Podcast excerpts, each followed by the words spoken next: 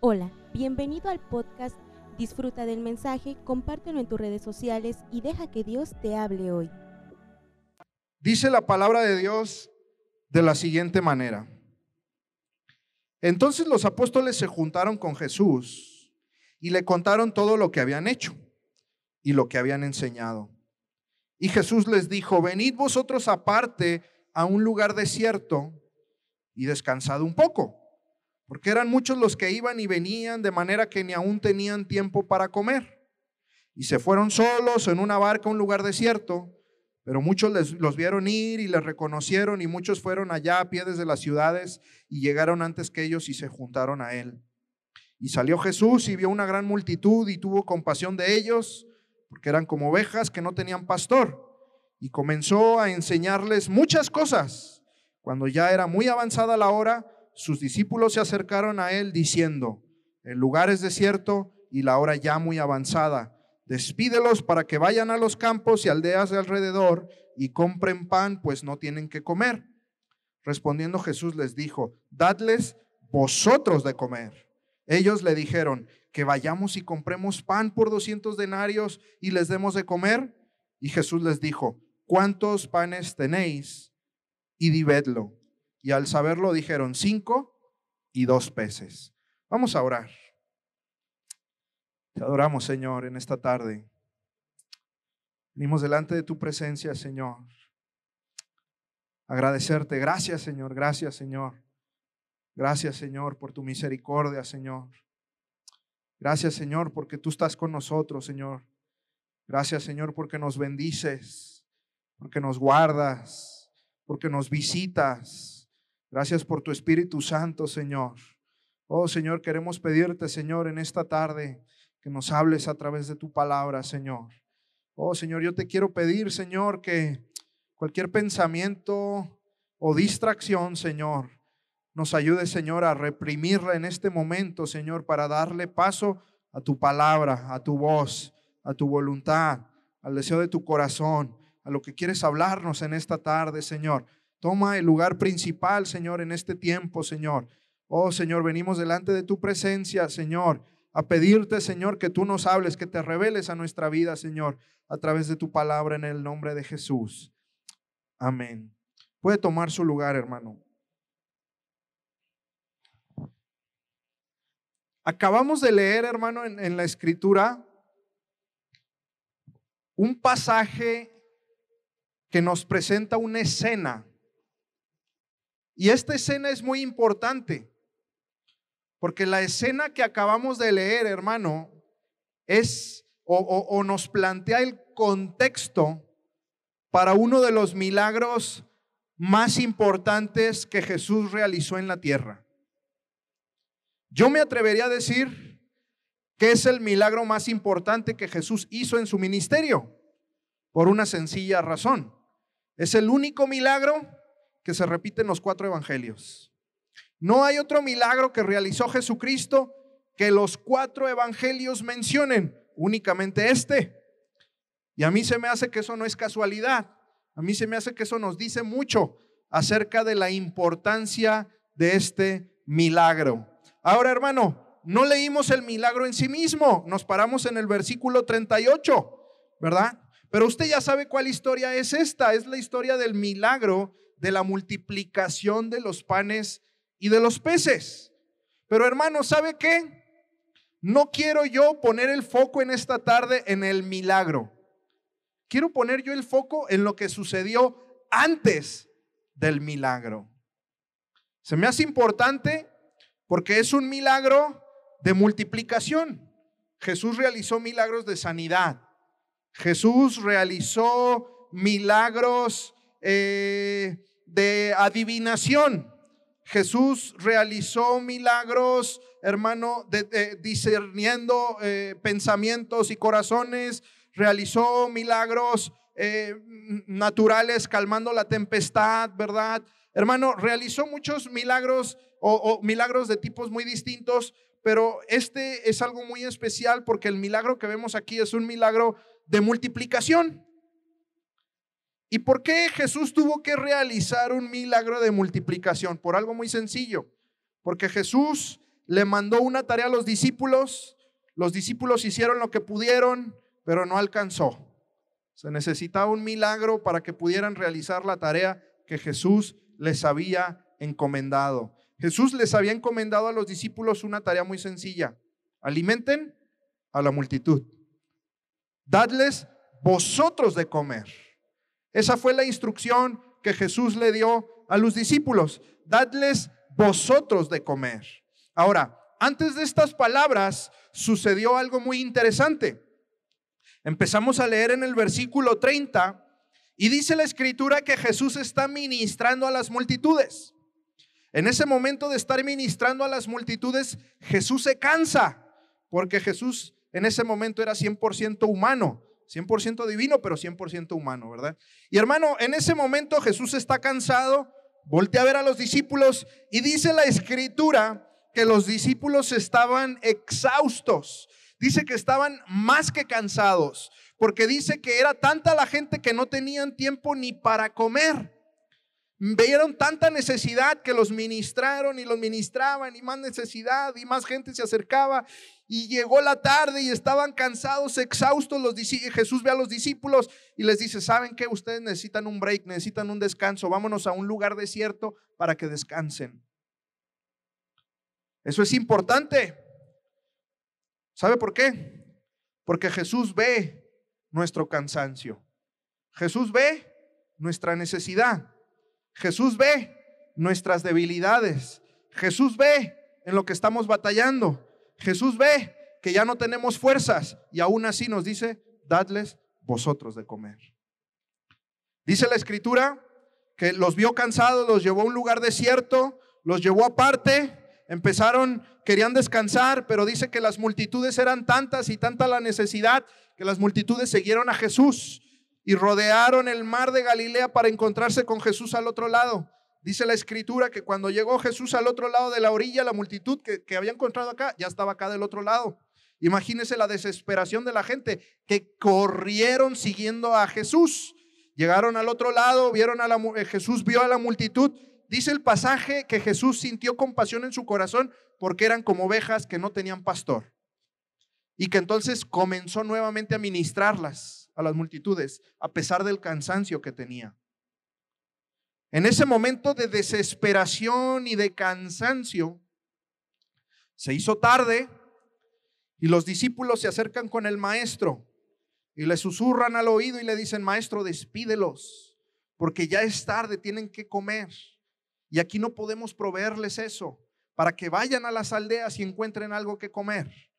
Jesús tenía compasión en su corazón Jesús sabía que las multitudes estaban necesitadas y que no iban a poder salir adelante por sus propios medios. Jesús sabía que si despedía a las multitudes, las multitudes no iban a encontrar la respuesta a su necesidad en las aldeas.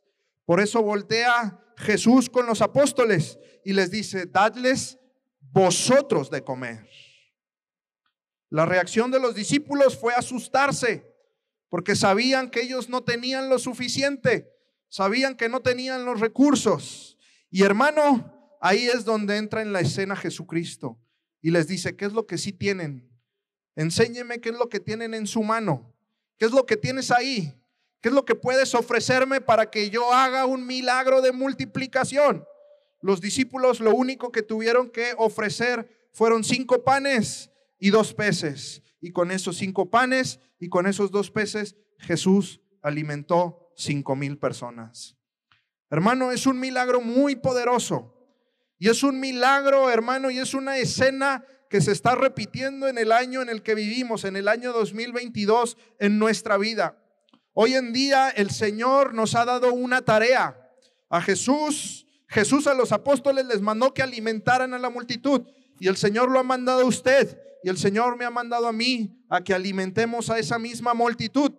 Son igual, muchas personas. Y no es un alimento de pan y de pescados, es un alimento espiritual. Y es lo mismo, no tenemos los recursos como iglesia, pero aún así el Señor nos pide de la misma manera que le pidió a los apóstoles, dadles vosotros de comer. Pero ¿sabe qué, hermano? En nuestras propias fuerzas esto es algo imposible. En nuestras propias fuerzas, esto es algo que no vamos a poder hacer. Yo aquí, hermano, encuentro varias enseñanzas. En, en este milagro yo encuentro varias enseñanzas, varias cosas que sucedieron en aquel momento que están sucediendo hoy en día y de las cuales podemos aprender. Es un milagro muy importante, se lo repito, es el único milagro que aparece en los cuatro evangelios y yo creo que es porque es el milagro que define el ministerio de Jesucristo, alimentar a las multitudes con lo que los discípulos tenían para ofrecer. Yo encuentro, hermano, en este pasaje que la necesidad era mucha. Y Jesús lo dijo, a los pobres siempre los tendréis con vosotros. Hermano, siempre habrá gente en necesidad. El problema es que muchas veces no vemos a esa gente con necesidad. Pero Jesús se topó con multitudes con necesidad y nosotros como iglesia hoy en día, hermanos, nos topamos a multitudes con necesidad. Vivimos en un mundo lleno de necesidad. Gente llenando el vacío de su corazón con vicios o con el consumismo o con el pecado. Gente quitándose la vida porque no encuentra salida a sus problemas. ¿Sabe usted cuál es la primer causa de muerte en los menores de 30 años, hermano? El suicidio el suicidio.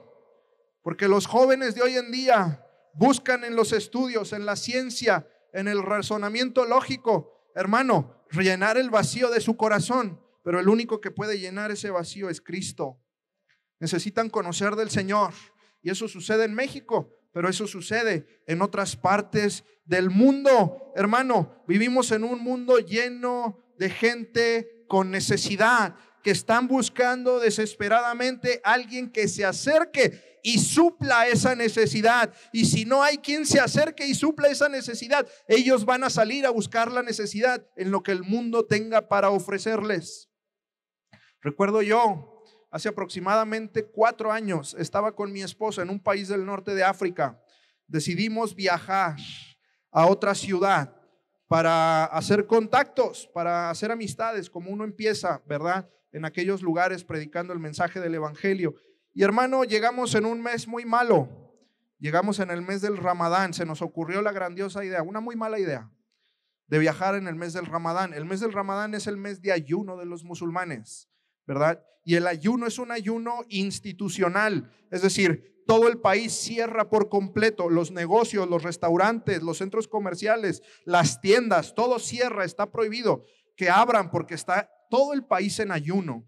Y en ese momento es un momento de mucha opresión espiritual, pero también eh, es difícil viajar, hermano, porque uno no consigue comida, los, están cerrados los restaurantes y, y si uno no, pues no hay dónde comprar. Entonces tiene uno que esperarse hasta que los abran y los abren ya por la noche, porque la noche es cuando la gente puede comer. Y hermano, estábamos ahí en ese, en ese lugar y, recuerdo, er, er, recuerdo yo que me acerqué, hermano, porque eh, eh, andaba buscando un lugar donde comer, donde comprar comida y, me orillé con el carro y había una persona caminando en la banqueta y era una ciudad que yo no conocía bien y le pregunté a esta persona, oiga, ¿usted sabe dónde hay algún lugar abierto para comprar comida? Inmediatamente se dio cuenta que yo era extranjero. Y me dijo, ¿están buscando comida? ¿Un, restaurante? Le dije, sí. Y me dijo, ¿saben qué? Acaba de salir de la universidad y voy a la casa con mis padres y vamos a romper el ayuno. Vénganse, los invito a comer a la casa. Y yo me sorprendí, porque era una persona que nunca había visto en mi vida, nomás me había parado para preguntarle dónde había un lugar abierto. Y ya me estaba invitando a su casa a comer. Fui fuimos a su casa, nos sentamos a comer, hermano, nos ofrecieron la comida muy amablemente. Recuerdo que trataron de honrarnos con lo mejor que tenían. En los países del norte de África, si alguien lo quiere honrar o quiere hacerlo sentir bienvenido, lo va a perfumar, le va a aventar perfume, ¿sí? Eh, como en el texto bíblico con aquella mujer con Jesús, bueno, eso sigue sucediendo hoy en día, ¿verdad? Si lo quieren honrar, le van a echar perfume con unas perfumeras que ellos tienen. Esta familia era tan humilde, era tan pobre que no tenían perfume y lo único que tenían era un spray de estos del baño y nos echaron así spray Nos sentimos honrados porque era lo que tenían para ofrecer. Nos, nos sentamos a comer y empezamos a comer, hermano, la comida que nos habían ofrecido. Y cuando terminamos de comer, nos dieron cuenta que nos dimos cuenta, hermano, que, que, lo que nos habían ofrecido de comer era todo lo que tenían para ellos comer en esa noche y romper el ayuno. Nosotros habíamos consumido lo que ellos habían apartado para comer ese día. A ellos no les importó, porque ellos, hermanos, estaban ansiosos de recibirnos. No era que ellos supieran que nosotros teníamos algo que darles, pero son personas en pobreza, desesperadas, buscando a alguien que pueda traer un poco de luz a sus vidas. Vivimos en un mundo, hermano, lleno de necesidad, en el que la gente trata de suplir esa necesidad. Y cuando están en necesidad, hermano, están tan desesperados que corren a los brazos del gobierno. Y cuando el gobierno no puede suplir sus necesidades, hermano, se quejan del gobierno. Y luego, hermano, a veces se quejan de la familia porque no puede suplir sus necesidades. O incluso se llegan a quejar de las iglesias o de las religiones cuando las religiones no cumplen con sus expectativas. Porque el único que puede saciar esa necesidad es Cristo. Cristo es el único que puede saciar la necesidad en el corazón de las multitudes. La primera enseñanza que yo puedo extraer de este milagro, hermano, es que sabe que siempre habrá necesidad. Hasta que Cristo venga, la iglesia vivirá en un mundo lleno de necesidad. Y es nuestra responsabilidad como iglesia atender esa necesidad hasta lo último de la tierra. Tengo amigos en el norte del país que han abierto albergues infantiles. Tengo amigos que han abierto centros de rehabilitación para drogadictos. Y se llenan, se llenan, porque hay gente que busca a alguien que la ayude. La gente va a ir, hermano, donde haya personas que suplan sus necesidades. Ya lo dijo Jesucristo.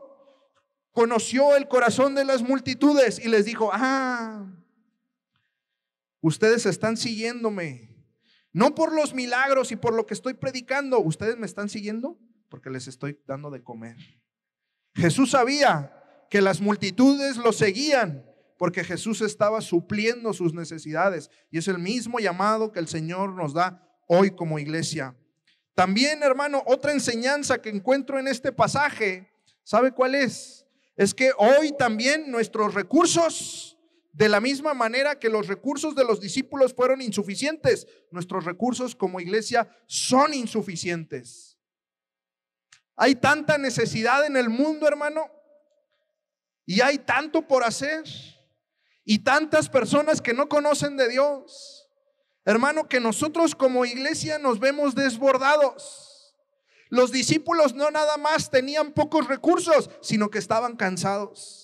Dice la escritura que Jesús los vio y los vio exhaustos, los vio desfallecidos, sin fuerzas. Vio que los discípulos habían dado lo mejor que tenían y aún así la multitud era demasiada. Vio que la necesidad se estaba desbordando. Los quiso llevar a un lugar aparte para descansar. Pero era tanta la necesidad que se aguantó el cansancio y siguió ministrando. La necesidad era demasiada. Jesús seguía ministrando, seguía sanando enfermos, predicando el Evangelio. Pero a la gente ya le estaba empezando a dar hambre. Y los discípulos estaban nerviosos porque sabían que no tenían suficiente cuando Juan relata este mismo milagro, puede leerlo cuatro veces porque los cuatro evangelios lo mencionan, se lo digo de nuevo. En el evangelio de Juan capítulo 6 dice que llegaron y dijeron, aquí hay un muchacho que tiene cinco panes y dos peces, pero ¿qué es esto para tantos? Esto no es nada. Lo que tenemos, lo que hemos podido conseguir no es suficiente para suplir la necesidad que estamos viendo aquí enfrente de nosotros. No tenemos lo suficiente, Señor. ¿Cómo le vamos a hacer? No tenemos los recursos, no tenemos los obreros, no tenemos, hermano, la capacidad intelectual, no tenemos, hermano, la estrategia indicada, no tenemos lo suficiente para suplir las necesidades de este mundo de la manera en la que el Señor nos ha mandado que lo hagamos. Personas más poderosas y con más recursos lo han intentado y han fracasado. Hace dos meses, hermano, vino un amigo de Pakistán que conocí en Filipinas y lo invité a México porque se me hacía interesante que las iglesias en México conocieran, hermano, la necesidad directamente, no de un misionero que va y viene y que es de aquí, no, de una persona que nació y creció allá y que vive allá y que sufre la persecución por los talibanes, ¿verdad? Porque él trabaja como obrero entre los refugiados afganos de Afganistán que huyen del grupo terrorista de los talibanes. Y él trabaja en Pakistán.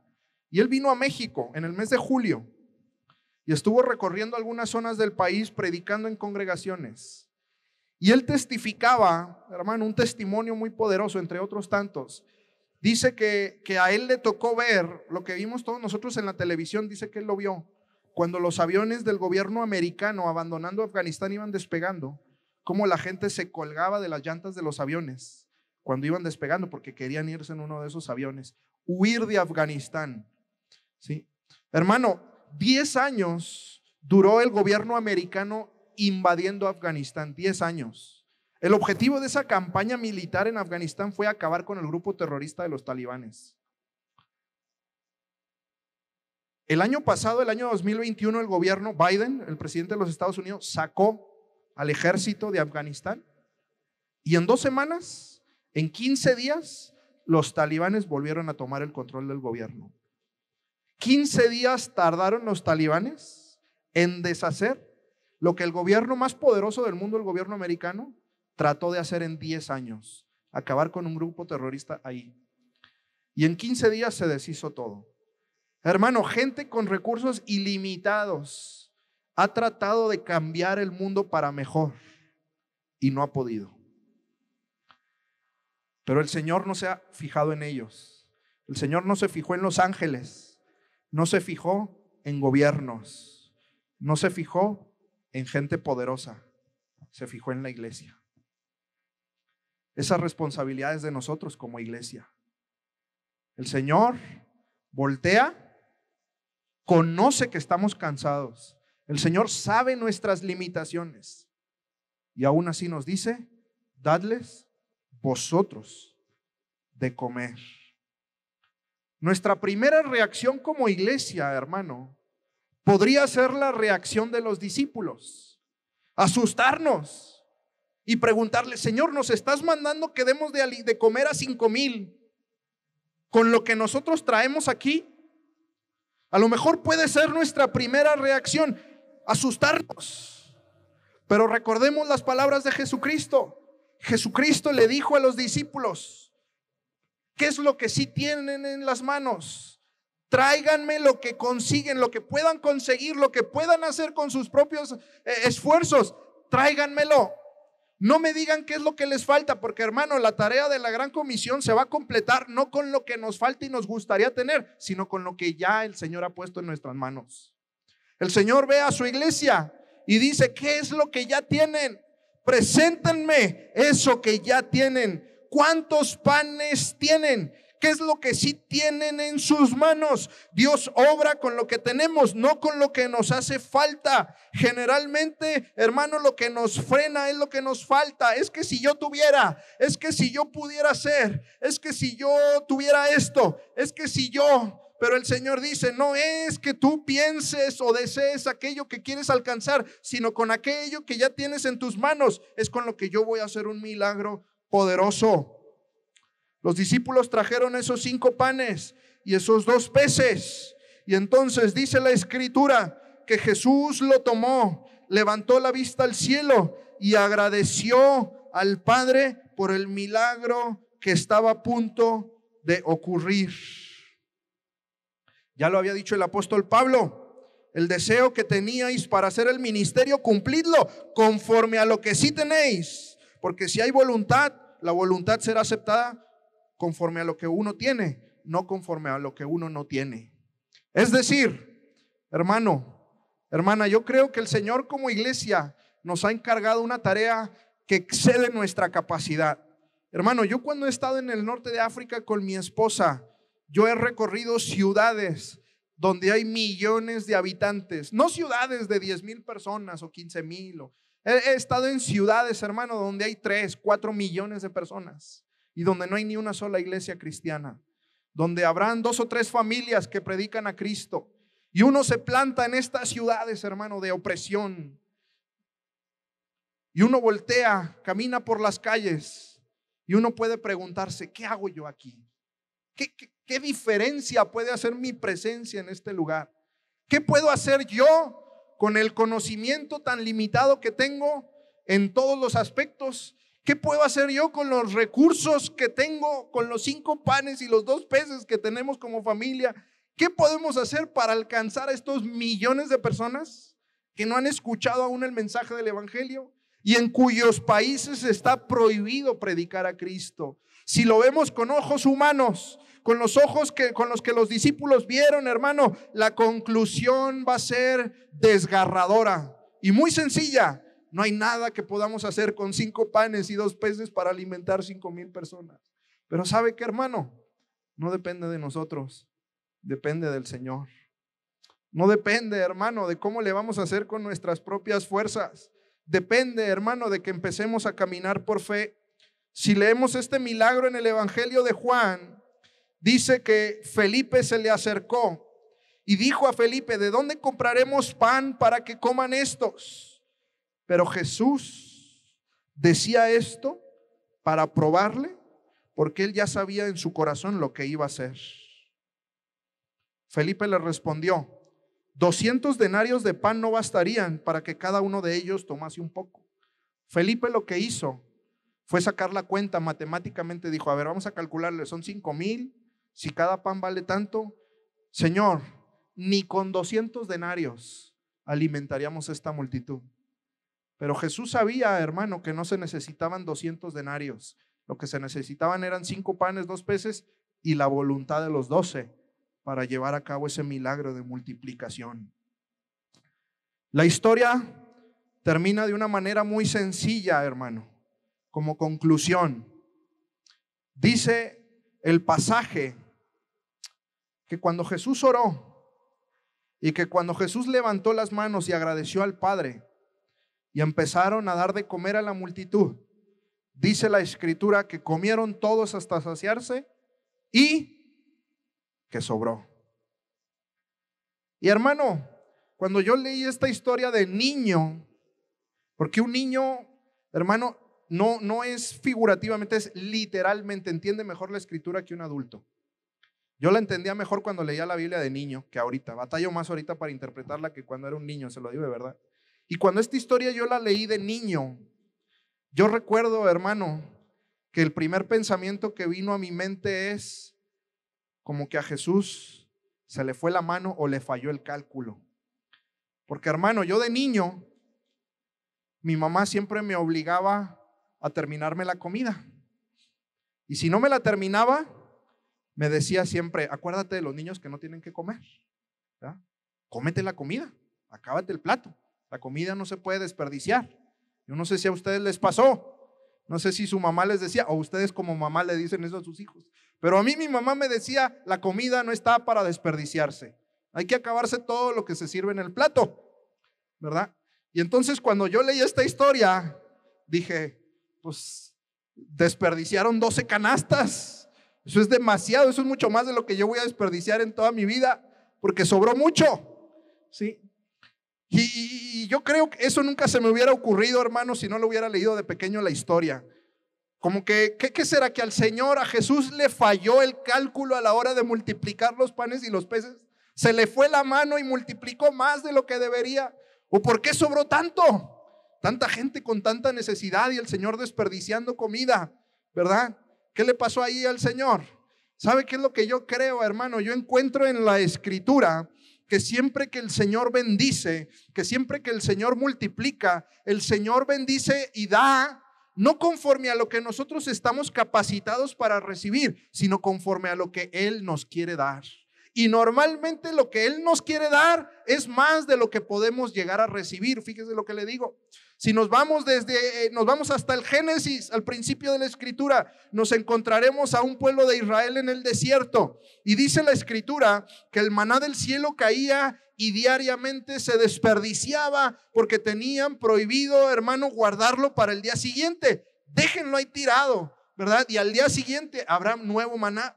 Y cuando se hartaron del maná y cayó y, cayeron eh, las codornices, hermano, y comieron carne. Dice la escritura que comieron hasta hartarse tanto que le salían por la, por la nariz. No lo digo yo, lo dice la escritura, que comieron hasta que le salía por la nariz la carne. Es una expresión para decir que se hartaron y sobró. Y yo encuentro en la escritura, hermano, que cada vez que el Señor quiere bendecir, que cada vez que el Señor quiere dar, que cada vez que el Señor quiere eh, llenarnos y darnos para que nosotros podamos ser bendecidos y bendecir a otros, el Señor siempre da en abundancia y termina sobrando. Porque el Señor da, hermano, y, aunque suene mal, pero no estamos capacitados para recibir tanta bendición cuando el Señor realmente abre las ventanas de los cielos. Y yo creo que este milagro nos enseña eso. Que si como iglesia, hermano, como iglesia aquí en Ochixlán, en Oaxaca, o como iglesia en México, la iglesia mexicana, nos comprometemos a caminar por fe y le decimos al Señor, Señor, vamos a empezar a alimentar multitudes de miles de personas, como si tuviéramos para alimentarlos, aunque no tengamos, pero como si tuviéramos. Vamos a caminar por fe y vamos a dar pasos de gigante y vamos a decirle, Señor, lo vamos a hacer en tu nombre. Y vamos a empezar a enviar misioneros. Y vamos a empezar a, pensar, ¿verdad? En los proyectos, en nuestra iglesia local, ¿verdad?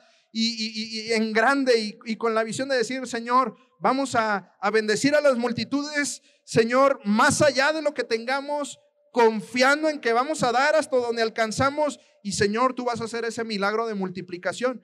Yo creo que al final lo que va a suceder con nosotros, hermano, y estoy esperanzado y confiado, porque yo creo que el Señor lo puede hacer, es que el Señor, hermano, nos va a usar de una manera poderosísima. El Señor nos va a usar y no nos va a bendecir para nosotros, nos va a bendecir, hermano, para que nosotros podamos bendecir a las naciones, para que nosotros podamos bendecir, hermano, el lugar donde el Señor nos ha plantado como iglesia. Yo creo que el Señor continúa haciendo estos milagros de multiplicación el día de hoy. Yo creo que el Señor, hermano, únicamente nos está probando como iglesia. El Señor nos está dando una tarea más grande que nosotros. La tarea de la gran comisión nos excede. Pero yo creo que el Señor lo que está haciendo, como hizo con Felipe, es probarnos. Porque Él en su corazón ya sabe que Él va a hacer un milagro de multiplicación. Yo le quiero invitar a que oremos. Vamos a orar en esta tarde, hermano. Vamos a orar y vamos a decirle al Señor que el Señor nos ayude a seguir confiando en Él. A veces como misionero a mí se me dificulta, hermanos, le abro mi corazón, venir a congregaciones como Betel. ¿Sabe por qué? Porque son congregaciones que están muy comprometidas con la obra misionera. Y a veces yo me pregunto como misionero, ¿qué le puedo predicar a una iglesia que ya está activamente involucrada en misiones? Hermano, ¿sabe qué? Que yo creo que el Señor puede hacer incluso más de lo que ya ha hecho el día de hoy. Yo creo que el Señor nos quiere bendecir y yo quiero que yo creo que el Señor quiere multiplicar, hermano, lo que ya ha puesto en nuestras manos para que sigamos impactando a esta nación y las naciones para él. Póngase de pie y vamos a orar. Esperamos que este mensaje haya bendecido tu vida. No olvides compartirlo y suscribirte.